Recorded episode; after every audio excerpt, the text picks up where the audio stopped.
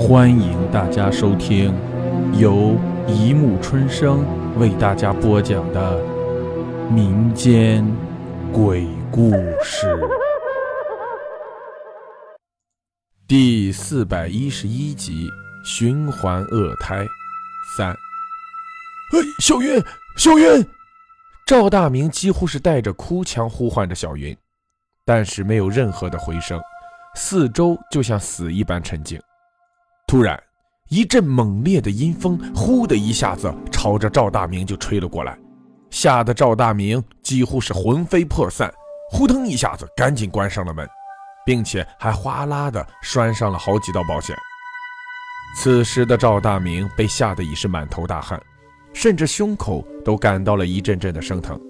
赵大明强制着自己做深呼吸，来慢慢的平静下来，逐渐的。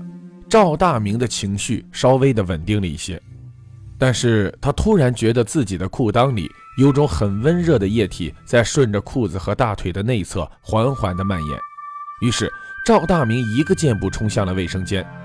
当他用手拉开卫生间门的那一刻，他恐惧的几乎是猛地向后弹了出去，摔在了地上，因为就在马桶上坐着一个披头散发、身穿大红旗袍的。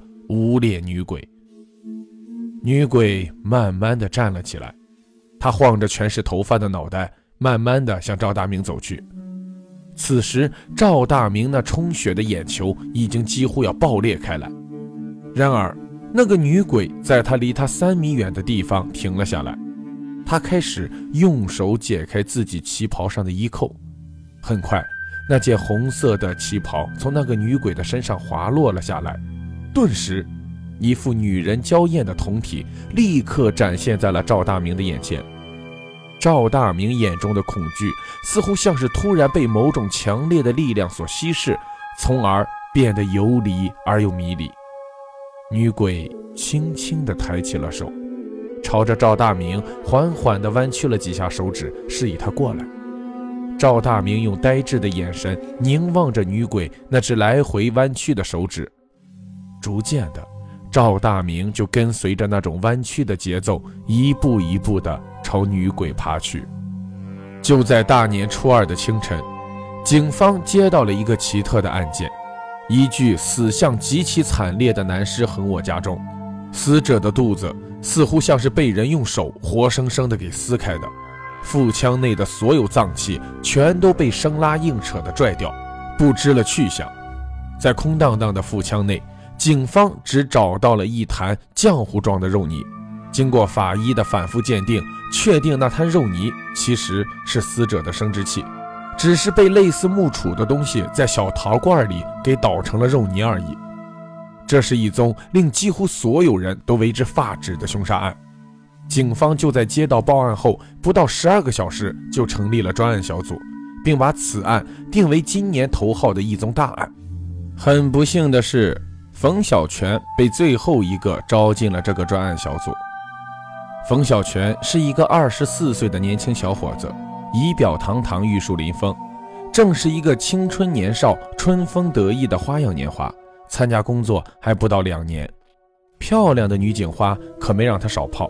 她的名字就仿佛是他们单位里花边新闻的代名词，只要一提起冯小泉，他们单位的每个人。都能给你绘声绘色地口述出若干有关于他的爱情罗曼史，甚至有的人愤愤不平地给他出了个外号叫“流氓”，但从来不直接直呼全称，只是年轻的一些同事见了他，开玩笑地说：“小刘你好”，或者“啊老刘你终于来了”，以及“啊报告刘警官，在女澡堂里发生了抢劫案，请你立即出马摆平。”等等诸如此类的话，而冯小泉也无非只是莞尔一笑的倒他们一拳完事。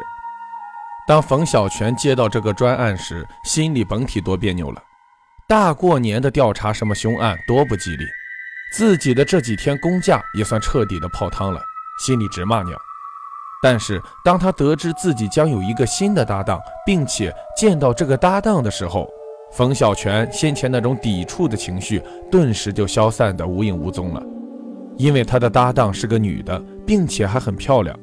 她叫王苏子，刚从国外留学回来，一头精神矍铄的短发衬着他那张白皙俊美的面庞。如果不是他鼻梁上架的那副很重的眼镜，真的让人很难相信他会是一个犯罪心理学的博士。王苏子和冯小泉被分到了一个组，负责先期的调查和取证工作。当大队长分派完了任务以后，冯小泉看了一眼王苏子，问：“王小姐，我们的工作什么时候可以开始？”王苏子望着冯小泉说：“我想最好现在就开始。”于是，冯小泉很是诧异地看了一下怀里的手机，说：“现在可是已经九点五十八了，我们在这个时候还能做些什么工作？”王苏子说：“我想去走访死者的一个朋友，想了解一下死者生前的近况。我发现有一个小小的疑点：死者有一个关系很不错的同事，跟死者的家只隔了几栋楼。在死者事发后，几乎整个家属区的人都知道了这个消息。”我想，那个叫刘永达的人也应该得知，但他似乎显得出奇的冷静，没有任何一丁点反应，并没有出现在事故的现场来安慰死者的家属。冯小泉说：“也许他家没有人去串亲戚了，根本不知道这个消息而已。不，他家有人，你知道吗？就在今天傍晚，我还特意去了一趟那个发生命案的家属区，在很无意间发现了刘永达的家亮着灯。”而且似乎还有人影在晃动。当我仔细再观望时，那个屋子里的灯就突然熄灭了。哦，那好，我们现在就去。好了，故事播讲完了，欢迎大家评论、转发、关注，谢谢收听。